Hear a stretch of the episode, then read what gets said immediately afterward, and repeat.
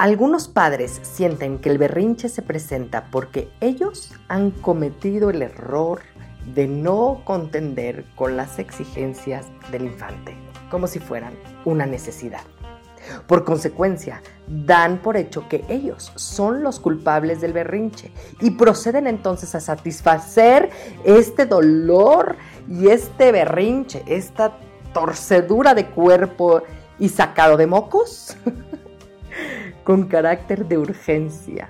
De manera que, habiendo dicho no, proceden a decir, sí mi amor, aquí ya lo tienes, pero por favor, ya no llores. Nadie dijo nunca que quería un hijo con reflujo, que fuera bueno para los berrinches y que siempre soñaron con tener un adolescente que les voltee los ojos y te azote las puertas. Todos incursionamos en esta aventura de ser padres diciendo, a mí no me va a pasar. Y lo cierto es que a todos nos sobrepasa en algún momento. No nacemos sabiendo ser padres, pero hay técnicas que te enseñan a resolver muchas dudas y son mucho más eficientes que los consejos de la suegra. Bienvenidos al podcast de Academia para Padres. Caminaremos en las diferentes etapas del desarrollo primario de estas pequeñas personitas para ayudarte a crear este ambiente libre de caos y con estructura y hacer que las cosas pasen. ¿Estás listo? ¡Comenzamos! Buenos días, ¿cómo están? Estamos felices de estar juntos otra vez y bienvenidos al episodio número 4 de este podcast de Academia para Padres, en donde vamos a hablar de los berrinches. ¿Qué es eso de los berrinches? Por Dios, ¿Cómo nos cuesta trabajo? ¿Qué es esto? ¿De qué se trata? ¿Por qué? ¿En qué momento? Esto se puede volver una tortura tan horrorosa. Muy bien, les voy a decir. Una de las primeras razones por las que los berrinches son berrinches es porque los hijos imitan a los padres. ¿Qué tal esto? ¿Tú eres consciente de todos los berrinches que tú puedes estar haciendo diario, constantemente, a tu pareja, a tu hijo? ¿De qué manera te comunicas tú? ¿De qué manera buscas que te premien? ¿De qué manera consigues? lo que buscas. Pues vamos a volver a ver a nuestro niño interior, obviamente, en este capítulo número 4 de este podcast. ¿Y qué pasa con estos berrinches? ¿En qué momento empiezan? ¿En qué momento empiezan los berrinches? Pues fíjense que empiezan desde que nacen los bebés. Si desgraciadamente, y no es por berrinche, fíjense que son actitudes aprendidas, por falta, porque es, es una manera de comunicación. Esa es la verdad, es una manera de comunicarse. Un bebé nace y pues, por ejemplo, tiene hambre, ¿no? entonces tiene hambre y no sabe hablar, no sabe pedir las cosas, pues es un bebé recién nacido, ¿verdad? Y entonces, ¿qué hace el bebé?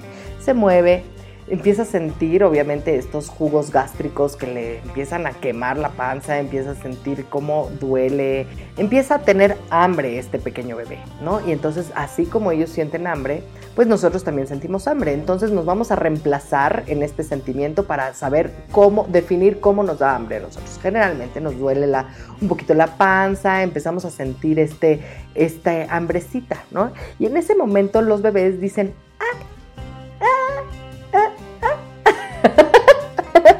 ¿Qué tal, no? Hacen soniditos para llamar nuestra atención. Y entonces nosotros, ¿qué hacemos? Volteamos a ver el reloj y decimos, ah, no, el pediatra dijo que cada tres horas tiene que comer el niño. Y entonces el bebé dice, ay, pero yo tengo hambre. pero a mí me vale lo que diga el pediatra, ¿no? Yo quiero comer. Y entonces está... Eh, pues este, estos jugos gástricos pues empiezan a hacer su trabajo, ¿verdad? Y entonces empiezan a lastimarle, a lastimarle el estómago. O sea, realmente tener hambre yo creo que es una de las sensaciones más, más desagradables que existen en la vida. O sea, inclusive habemos humanos que nos ponemos de muy mal humor con el hambre. Bueno, a mí me da el telele. ¿Qué es el telele? Pues a mí, haz de cuenta que me, me da hipoglucemia, empiezo a temblar, me, va muy mal. O sea, yo si no como, me va muy mal. Y pero tengo, por ejemplo, un papá, ¿verdad? Que cuando no come, bueno, haz de cuenta que se despierta Hulk. O sea, es terrible. Se vuelve un ogro total. Y se pone de muy, muy mal humor. Y yo creo que muchos de nosotros tenemos reacciones distintas con el, con el hambre. Pero estábamos hablando de los, de los berrinches, ¿verdad? Y de los bebitos. Y entonces imagínense que este bebito que le dijo ah, ah, ah, a su mamá de que tengo hambre, ma, y la mamá dice, pues dice el doctor que no, le dice el bebé, ¿cómo de que no? O sea, tengo hambre. Por supuesto que grito más fuerte. Y entonces empiezan a gritar más fuerte. Y en el momento en el que ya pasó el tiempo suficiente, que el bebé no tiene idea de que si faltaba media hora, por ejemplo, para que le dieran de comer, y la mamá específicamente obedeció al pediatra, ¿ok? Y entonces esperó esa media hora, el niño realmente lo que vive dentro de su mundo es lloré, lloré, lloré, lloré, lloré y me puse muy mal. Y en el momento en el que me puse peor fue cuando me cargaron y me dieron de comer. Y entonces, ¿qué le estamos enseñando sin querer? Pues sí, llora, llora, llora, grita, grita, grita para que te den las cosas que tú quieres. Es una manera de pedir las cosas. Nosotros le estamos enseñando esas cosas. Le estamos enseñando eso. Por eso existe también una moda o una ola de personas que están promoviendo, por ejemplo, la alimentación a libre demanda. El bebé tiene hambre y pues las mamás le dan de comer para evitar este tipo de frustraciones. Y escuchen esta palabra, frustraciones. ¿Qué pasa? El bebé empieza a comer y después a descomer, ¿verdad? Y pero, pues a nosotros, la verdad nos da un codo terrible estar comprando y comprando pañales. Entonces decimos, ay no, aguanta otra pipí, ¿no? El pañal aguanta otra pipí. Pero esta pipí, o sea, a ver, es amoníaco, chicos. La pipí tiene amoníaco. Y entonces pica. O sea, sí pican las pompas. Ustedes, no sé si se acuerdan de esta sensación, pero de verdad es desagradable. Totalmente. Es terrible tener las pompas mojadas con orines. Es verdaderamente una tortura y pica. Entonces, obviamente, el bebé pues ya comió, pero entonces le pican las pompas. Y entonces lloran porque les pican las pompas. Y pasa exactamente lo mismo. Los papás, porque sale muy caro estarles cambiando el pañal o lo que sea, pues entonces se esperan a la otra pipí y entonces pues llora, llora, llora el niño y entonces le volví a enseñar al niño que tiene que llorar, gritar, moquear, de verdad estar muy mal para que le hagan caso. Entonces, podemos decir que el berrinche es un aprendizaje, sí, desgraciadamente nosotros les enseñamos a nuestros hijos a ser berrinchudos. Eso es una, eso es una. Pero acuérdense que también les dije que los niños aprenden porque nos ven. ¿Se acuerdan ese capítulo en donde yo les hablaba del 80-20 y en donde el 80% del aprendizaje de los niños es nuestro 80% de acciones? Entonces, como nos comportamos nosotros, cómo se comportan ellos. Entonces, si nosotros somos adultos berrinchudos, por supuesto que van a aprender a ser niños berrinchudos. Por supuesto que sí. Luego van creciendo los niños. Y cuando los niños crecen, que de hecho ah, se habla de los terribles dos, ¿no? No sé si ustedes han escuchado eso, pero es en donde empieza a hablar el bebé, ¿no? Empieza a querer comunicarse de otras maneras y todo. De hecho, hasta que no empiezan a hablar y comunicarse correctamente, empiezan a ver estos berrinches. Eh, y eso es muy interesante porque efectivamente la, la, falta de comunicación, la falta de comprensión de las necesidades del niño hacia el adulto, o sea, es papá, te estoy diciendo, por favor, esto, entiéndeme, pero pues el bebé pues habla y nadie entiende nada. De hecho, hay veces que hay algunas mamás que pueden desarrollar ciertas habilidades para poder entender el idioma bebé. ¿No? ¿A poco no? Inclusive se ve esto mucho con los, hijos eh, gemelos, ¿no?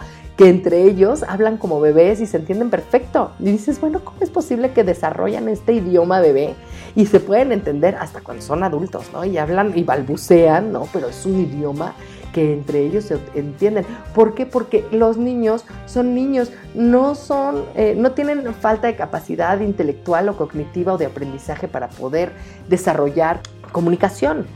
El 100% de las veces en la que la comunicación se ve afectada cuando está, eh, cuando se le ayuda al niño a comunicarse por medio de las señas, elimina la frustración en un 90%. Y entonces se elimina el berrinche en un 90% porque pueden hablar, pueden entender, pueden eh, darse a entender y entonces hay una comunicación.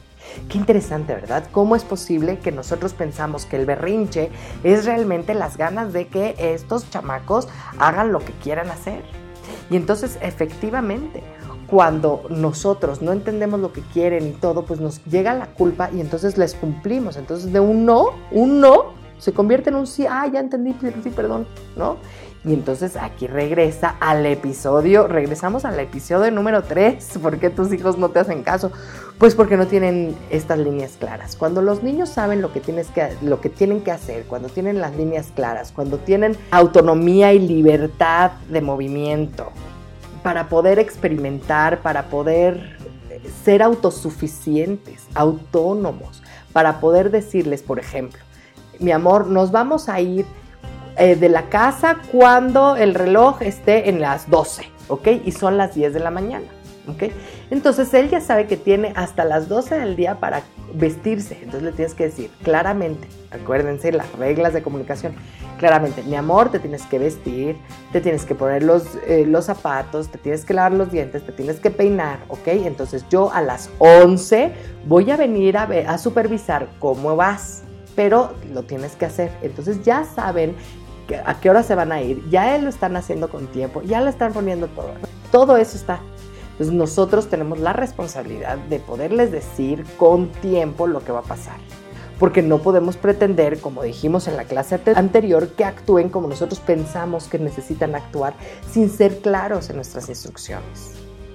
Entonces, sí, efectivamente los berrinches pasan por esta frustración de querer hacer lo que ellos quieren hacer o porque los sacamos de una actividad importante que para ellos, que ellos están realizando y entonces les cortamos esta actividad bruscamente, ¿ok? Muy tosco, de una manera muy tosca y entonces pues sale el enojo y entonces nosotros interpretamos el enojo como frustración. ¿Cuántas veces nuestros hijos están cansados, tienen sueño y a nosotros a fuerza, pues camínale porque yo también estoy cansada y estoy en el centro comercial, me vine al centro comercial porque quería venir a tomarme un helado, porque era mi responsabilidad, lo que yo quiero y a mí me vale cacahuate lo que tus necesidades y entonces tienes que caminar porque yo tengo que cargar las bolsas. Y entonces los niños pues dicen, no, yo estoy cansado y entonces lloran y entonces están cansados, entonces tienen hambre, entonces tienen sueño, entonces ciertas actitudes, las maneras en las que nosotros como seres humanos reaccionamos son por entonces ciertos puntos. El primero es por acciones aprendidas. ¿Ok? Entonces aprendes a que de cierta manera están, eh, funciona la comunicación con tus papás. Funciona la comunicación con tu pareja. En el momento que haces berrinche, que te actúas mal, que haces esto, que lloras, que gritas, bla, bla, bla, en ese momento entonces obtienes el resultado, lo que quieres, lo que tú necesitas. ¿Ya viste? Porque no cubres ciertas necesidades fisiológicas humanas, ¿no? Tienes hambre, tienes necesidad de ir al baño, te sientes mal, estás enfermo. ¿Sí? Entonces, de esta manera también puedes llegar a reaccionar de una manera negativa. Cuando no estás completo, cuando necesitas ir al baño, pues hasta le tocas el claxon al de frente. Oiga, con permiso, pues es que tengo que ir al baño. ¿A poco no? Cuando tenemos fiebre, cuando no nos sentimos bien o lo que sea, pues no tenemos ganas ni siquiera de hablar por teléfono con la mejor amiga. ¿Y qué se dice del tomar el cafecito? Por Dios, claro que no. Y no tienes el, ánimo, ni las ganas, ni la tolerancia suficiente para hacer las cosas porque tus niveles de energía están abajo. Entonces no puedes, no, no hay manera. No, no, no se puede. Entonces, los berrinches, ¿cómo se pueden llegar a controlar? Cubriendo primero las necesidades de las personas que están al lado tuyo. ¿eh? Y aquí no nada más estoy hablando de tus, de tus hijos, puedo hablar de, tus, de tu esposo. Cuando tu hijo, tu hijo, tu esposo, tu amigo, tu compañero de trabajo tienen cubiertas sus necesidades, a ti te van a dejar en paz y no te van a hacer eh, los berrinches. Sobre todo cuando la responsabilidad es la tuya. Por supuesto que es en ese momento. Si es tu responsabilidad llegar temprano a algún lado, pues es tu responsabilidad, no la de tu hijo. Y entonces es tu responsabilidad hacer las cosas con tiempo. No es la responsabilidad de tu hijo aprender a hacer o actuar de la manera en la que tú pretendes, a la velocidad que tú pretendes, porque sus capacidades son diferentes. Y cada quien tiene el espacio, el límite, la autonomía y la libertad. Tienen sus tres derechos fundamentales que son ser, necesitar y existir.